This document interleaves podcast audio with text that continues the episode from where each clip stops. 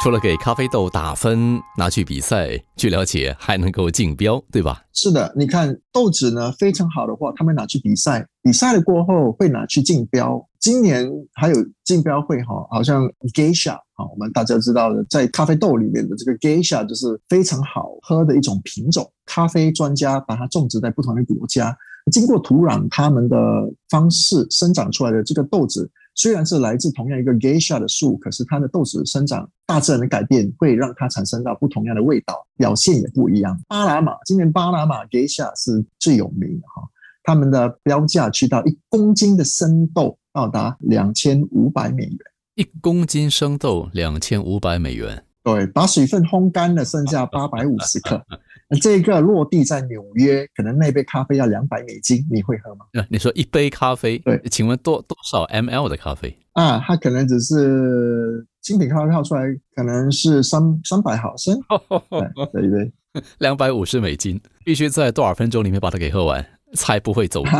啊，不会哦，这支咖啡豆如果它冷却了之后，你喝还是非常好喝，甚至最后再加上一个冰块，然后再体验一下哈，从头到尾都品尝不一样的方式，它都非常表现的非常好。那我必须蹭它两个半小时才划算了，半喝 两个半小时除以两百五十美金嘛。所以我说嘛，这一杯咖啡如果真的像品尝的话，那是你需要时间。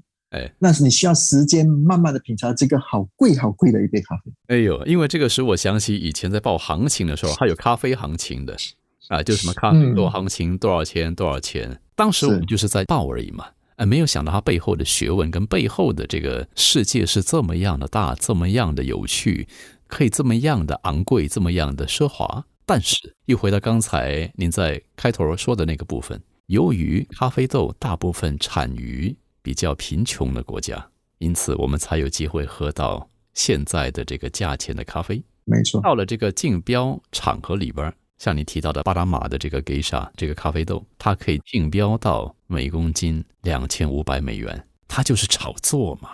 它是少数，那么因为也是需要很多照顾当下哈。嗯。呃，据说那个地点呢是靠近一公里的海边。那因为有海风哈吹来，这个海风有盐素，会让咖啡的这个果实。变成不一样的那种呃香味，所以也是因为这个土壤啊，所以变成他们去推广。然后这个咖啡树又那么少，世界的喝咖啡人又那么多，有这么大量的需求，它价钱肯定是上去的。那请问，在巴拿马种这个咖啡品种豆的这些员工，他们是否也得到相应的工资？相信会比较好一点。在精品咖啡学会里面有一个条件，就是希望说精品咖啡怎么样。